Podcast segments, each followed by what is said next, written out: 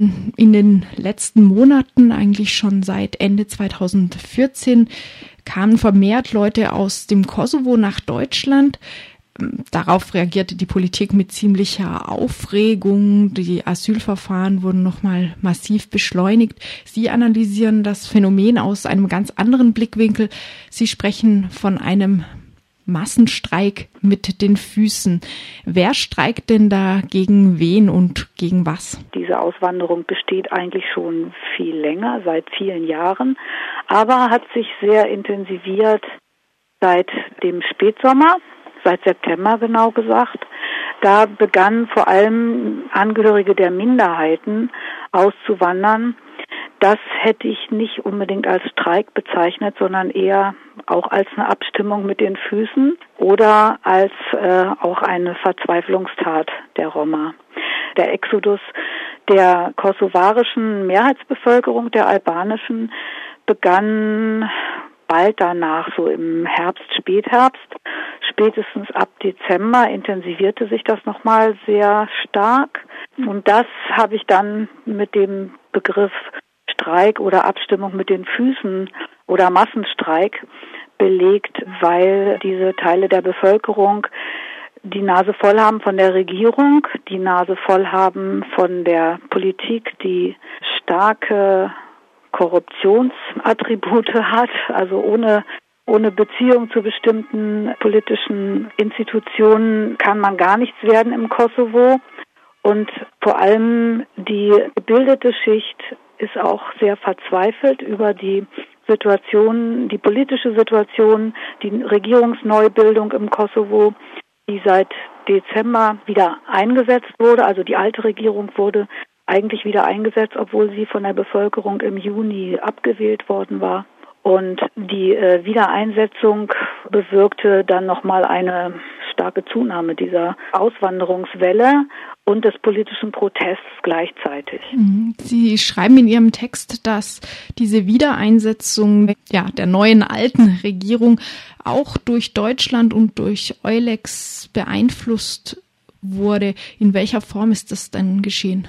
Es gab einen Regierungspakt eben seit den Wahlen im Juni. Da sind mehrere Parteien angetreten. Die alte Partei Fronzati, die PDK, hatte zwar die meisten Stimmen, aber war nicht mehr regierungsfähig. Und die zweitstärkste Partei, auch die traditionelle LDK, die auch schon früher also eine lange Geschichte hat, ist in die Opposition gegangen und wollte nicht mit äh, der Regierungspartei auch aus Korruptionsgründen eine Regierung bilden. Das hat erstmal zu diesem Pakt geführt.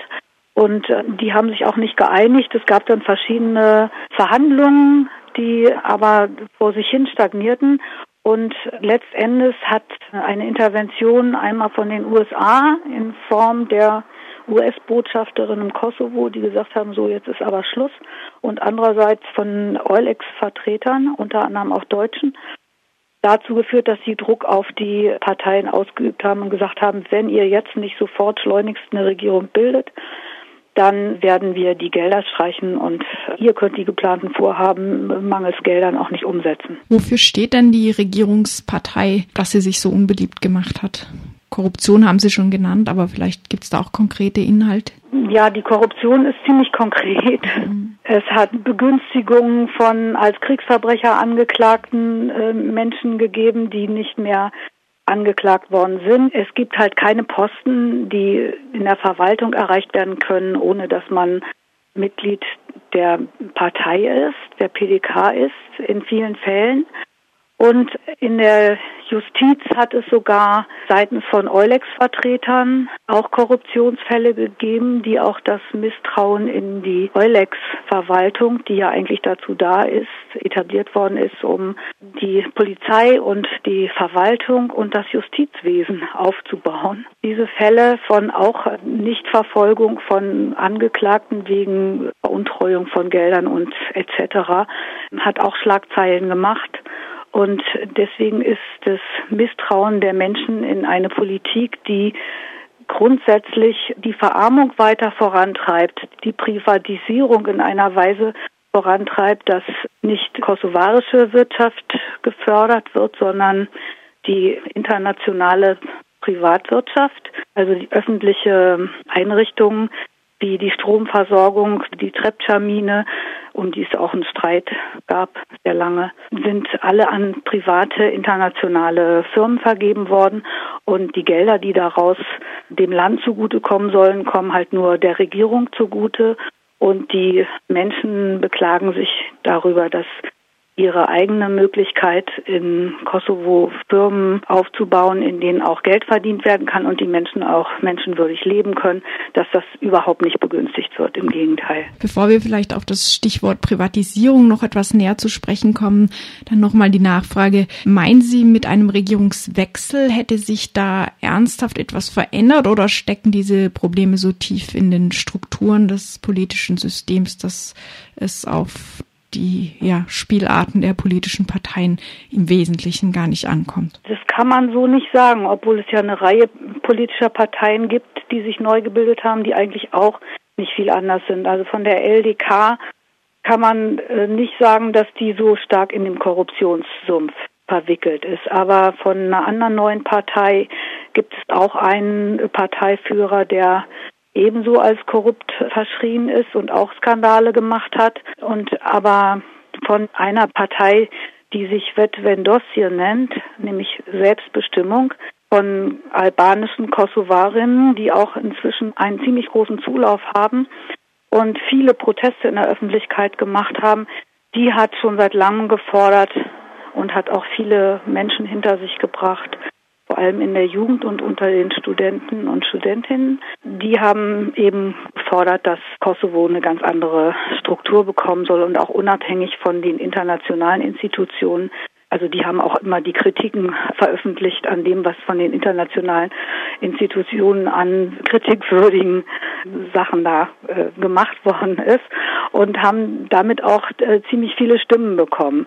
Ich habe es jetzt nicht im Kopf, wie viel sie bei der Wahl bekommen haben. Faktisch ist aber so, dass die anderen Parteien die Vetvendossien nicht als Koalitionspartei haben wollten aus Gründen, ja, dass die halt auch die Eulex bekämpfen und die anderen Parteien alle mit den internationalen Institutionen, die sie ja selbst quasi gefördert und, und auch wieder etabliert haben, immer wieder stark zusammenarbeiten und von denen abhängen. Kommen wir nochmal zu der These des Streiks mit den Füßen. Dieser Streik als Massenauswanderung ist ja nicht das, was man sich so klassischerweise unter einem Streik vorstellt, der im Betrieb stattfindet, wo dann die Arbeit niedergelegt wird. Inwieweit gab es denn in der Vergangenheit solche klassischen Streiks? Und vielleicht können Sie da auch ein paar Beispiele nennen, um das ein bisschen deutlich zu machen, wogegen die sich richteten, wie sie verliefen. Kosovo hat eigentlich eine lange Tradition von Streiks in den Betrieben. Kosovo ist ja ein sehr junges Land, was unter Tito kapitalisiert worden ist, wenn man so sagen kann, oder eine kleine Arbeiter, Arbeiterinnenklasse wurde im Kosovo auch erst eigentlich in den 70er Jahren sehr gefördert. Vorher war das eigentlich ein Land, was auch im Verbund mit Jugoslawien immer das ärmste Land war, deren Bevölkerung zum großen Teil auch ausgewandert ist in die anderen jugoslawischen Provinzen oder Länder und dort gearbeitet hat und eben Gelder nach Hause geschickt hat, so dass der Staat damals ja auch nicht alleine lebensfähig war. Die Bevölkerung im Kosovo hat aber schon in den 60er Jahren gegen diesen Innenminister Rankovic aus Belgrad, der ein Polizeiminister war und ein unglaublich repressives Regime geführt hat, auch gegen politische oppositionelle Strömungen und sehr viele junge Menschen vor allem in die Kneste gesperrt hat. Das waren die ersten Streiks und Protestbewegungen in der Republik Jugoslawien, die bekannt geworden sind. Das hat dann dazu geführt, dass Tito Vojvodina und Kosovo eine starke Autonomie gegeben hat. Das heißt, diese Provinzen haben innerhalb des Verbunds Jugoslawien eine eigene Parlamentsregierung gehabt, die auch in ihrem eigenen Sprache, also in Kosovo in Albanisch auch die Verwaltung aufbauen und die Unis aufbauen konnte. Es sind Unis etabliert worden und eben, wie schon anfangs gesagt, eine ganze Reihe Betriebe aufgebaut worden, die vor allem dazu dienten, der Bevölkerung auch die nötigen Mittel, zum Beispiel Textilfabriken, Weingüter, also in denen Wein hergestellt und verarbeitet wurde, dann äh, Konservenfabriken, in denen das, was auf dem Land geerntet wurde, haltbar gemacht in Konserven halt auch der Bevölkerung zugute kam. Und sehr viele vorher ländliche Bevölkerungsteile sind äh, eingemeindet worden in die verstädterten Kommunen und eigentlich alle Leute haben in Fabriken gearbeitet und sie hatten dort eine starke Streikbewegung. Also ständig ging es um die Einkommen der Leute, ständig wurde gegen die schlechten Löhne gestreikt oder für eine Verbesserung der Löhne gekämpft und auch durchgesetzt. Außerdem an den Unis auch ständig für Lehrmittelfreiheit, für verbessertes Studium gekämpft. Also die Studenten, Studentinnen sind auch sehr aktive Teile der Streikbewegung im Kosovo seitdem. Und wenn ich das richtig gehört habe, richteten sich die Streiks teilweise nicht nur auf Ziele im Umfeld des jeweiligen Betriebs oder der jeweiligen Universität, sondern eben auch auf politische Ziele, wenn zum Beispiel gegen einen Minister gestreikt wurde. Also es gab dann auch politische Streiks. Ja, ja. Die politischen Streiks wurden natürlich auch begünstigt durch die junge sogenannte Nationalbewegung der Albaner, die schon vor den Balkankriegen aufgekommen ist, also um die vorletzte Jahrhundertwende, während in übrigen Ländern hier in Europa ja die Staatenbildung der modernen Staaten längst stattgefunden hatte, hatte das in den Balkankriegen nochmal dazu geführt, dass, also in 1912, 13, 14, dass die junge Nationalbewegung aber auch dann wieder aufgespalten wurde, eben in die Länder Albanien und Kosovo als eine große albanisch bevölkerte Provinz, also mehrheitlich albanisch bevölkerte Provinz. Und die haben dann auch für Unabhängigkeit gekämpft, auch von Jugoslawien aber nur teilweise, haben dann aber mehrheitlich sich dann auch für eine Autonomie eingesetzt und diese Autonomiebestrebungen sind auch ständiger Teil der politischen Bewegungen gewesen, in denen stärker um die ja, Selbstbestimmung der Menschen in ihren kommunalen Verwaltungen, um eine nicht so starke Transferleistung nach Belgrad auch ständig gekämpft wurde. Das ist ein Konflikt im Kosovo gewesen, weil in Kosovo produzierte Güter auch, wenn sie nicht nur der Bevölkerung dienen sollten, sondern eben dem Welthandel dienen sollten, dann nach Belgrad abgezogen worden sind. Gibt es irgendwelche Hinweise darauf, jetzt nicht nur aktuell, sondern auch historisch, inwieweit Roma-Minderheiten in diese Streikbewegungen einbezogen waren oder inwieweit sie vielleicht durch deren auch nationalen Charakter, den Sie jetzt beschrieben haben, eher da außen vor waren? Ja, bei der Roma-Bevölkerung muss man unterscheiden zwischen verschiedenen Gruppierungen. Es gibt äh, einen Teil der Roma, die sich sehr stark den albanischen kulturellen und auch gesellschaftlichen, politischen Geflogenheiten der albanischen Mehrheitsbevölkerung angeschlossen hatten. Die Aschkali? Die Aschkali, ja. Mhm. Aschkali später hat man dann noch den Begriff Ägypter gefasst. Es ist allerdings erst nach dem NATO-Krieg 99 entstanden. Vorher gab es den Begriff Ägypter meines Wissens nicht. Also ich habe ihn nie, nie vorher gefunden. Das ist eine Bestimmung von Abstammung, die eben nicht aus Indien kommen soll, sondern von Ägypten her eingewandert sein sollen. Und das haben sich die albanischsprachigen Roma zum großen Teil zu eigen gemacht, ist eben auch von Roma-Verbänden und Verwaltungsvertreterinnen auch so festgehalten worden.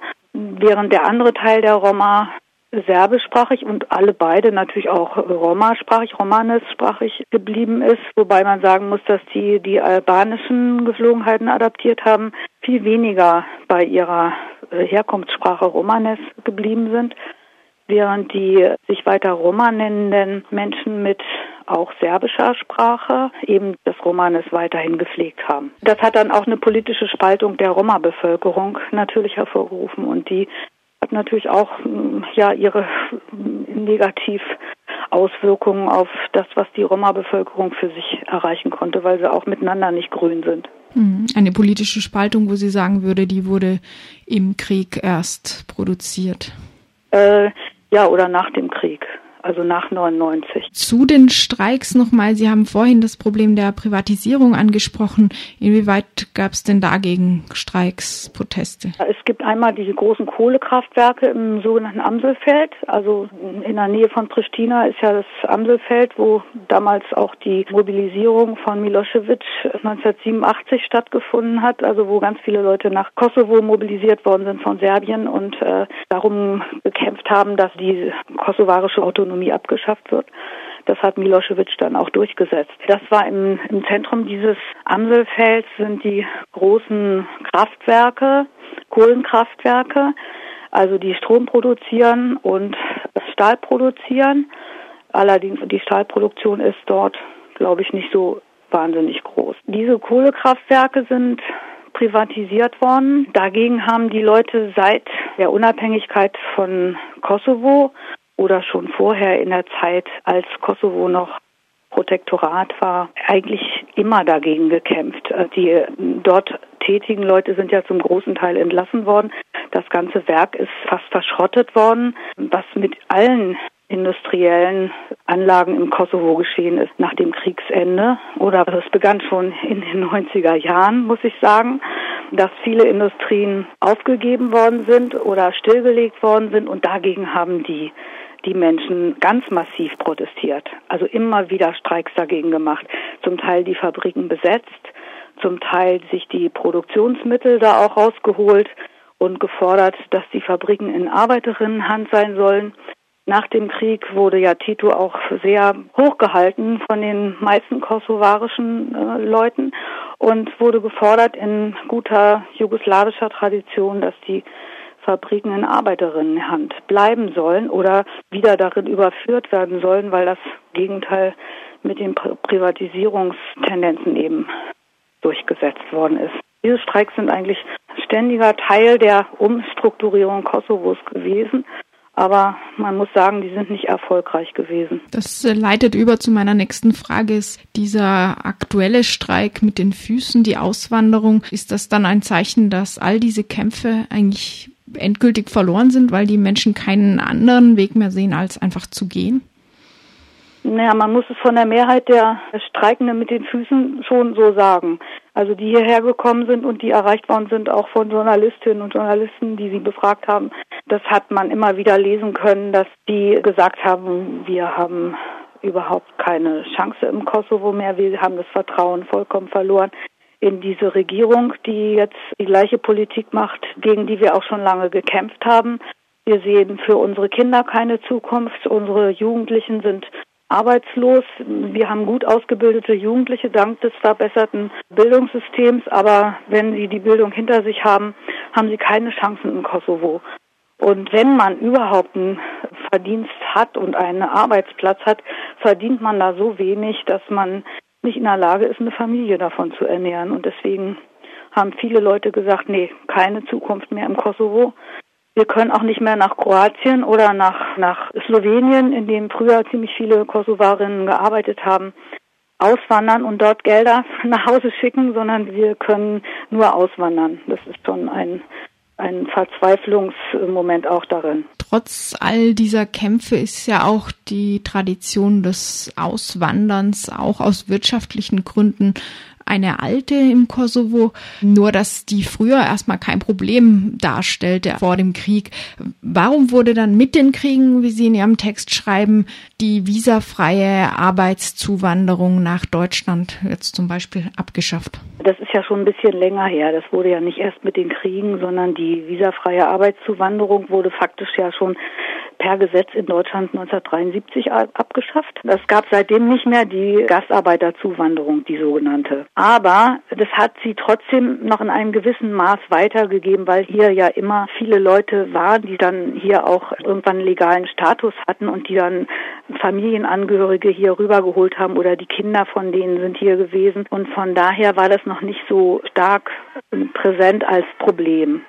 Das Problem hat sich erst manifestiert mit der zunehmenden Krise in Jugoslawien, mit der Auflösung des ehemaligen Jugoslawien und mit dem Krieg in Bosnien-Herzegowina, darf man nicht vergessen. Da gab es ja auch nicht mehr die Möglichkeit für die bosnischen Flüchtlinge hierher zu kommen als Arbeitszuwanderer, sondern nur noch als Kriegsflüchtlinge und für die kosovarischen dann auch. Vor diesem Hintergrund der früheren Möglichkeiten, ja, die Armut auch auf diesem Weg zu bekämpfen, auszuwandern, vielleicht Geld nach Hause zu schicken, wie beurteilen Sie die neuen Vorstöße in Richtung eines Einwanderungsgesetzes? Könnte das wieder in so eine Richtung gehen? Könnte das eine Hilfe sein für Menschen aus dem Kosovo? Naja, man muss sagen, dass das äh, ein Gesetz ist, was nur sehr gebildete und Menschen mit einem Beruf fördert, die, die hier gebraucht werden. Also nur nach Kriterien der deutschen Bedürfnisse soll dieses Gesetz funktionieren. Und das heißt, das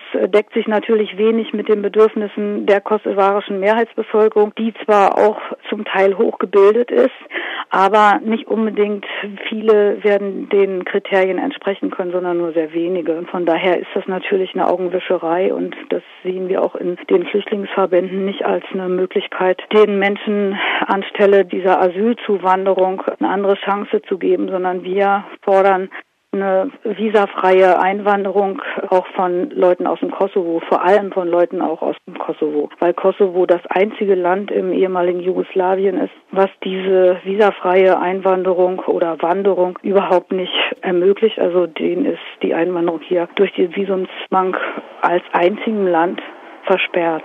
Die am Anfang äh, flüchtenden Roma, die sind auch schon die ganzen Jahre ständig haben sie versucht, nach Deutschland zu kommen. Das sind die am perspektivlosesten lebenden Menschen dort, die von allen Seiten diskriminiert werden und die hier auch mit einer unglaublichen Arroganz einfach deren Begehren hier nach einem guten Leben so missachtet wird und die auch nur auf das Asylverfahren verwiesen werden und dann konsequent fast alle auch schon, bevor das jetzt sich so intensivierte, abgelehnt worden sind, oftmals mit dem Begriff offensichtlich unbegründet, was ihre Rechtsmöglichkeiten sehr erschwert. Und die Roma sind jetzt besonders schlimm dran, weil die überhaupt nichts mehr im Kosovo haben. Und wenn sie was hatten, kleine Häuschen, und ich sage wirklich Häuschen, weil ich kenne die Behausung von Menschen dort. Zum Teil sind es keine nur Elendsblechhütten, es sind auch gebaute Häuser, aber ziemlich klein und zum Teil eben auch von Internationalen finanziert oder unterstützt worden, damals nach dem Krieg. Aber die haben ihre Häuser jetzt verkauft,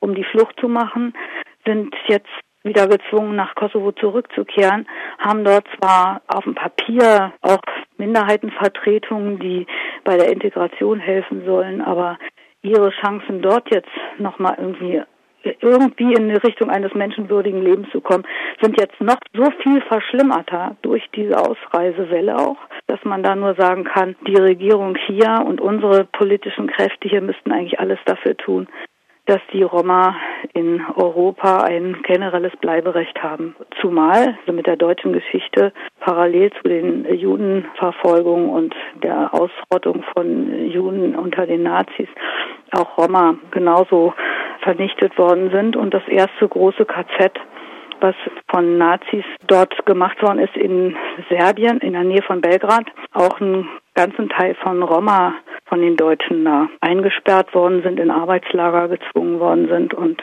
viele von ihnen ermordet worden sind.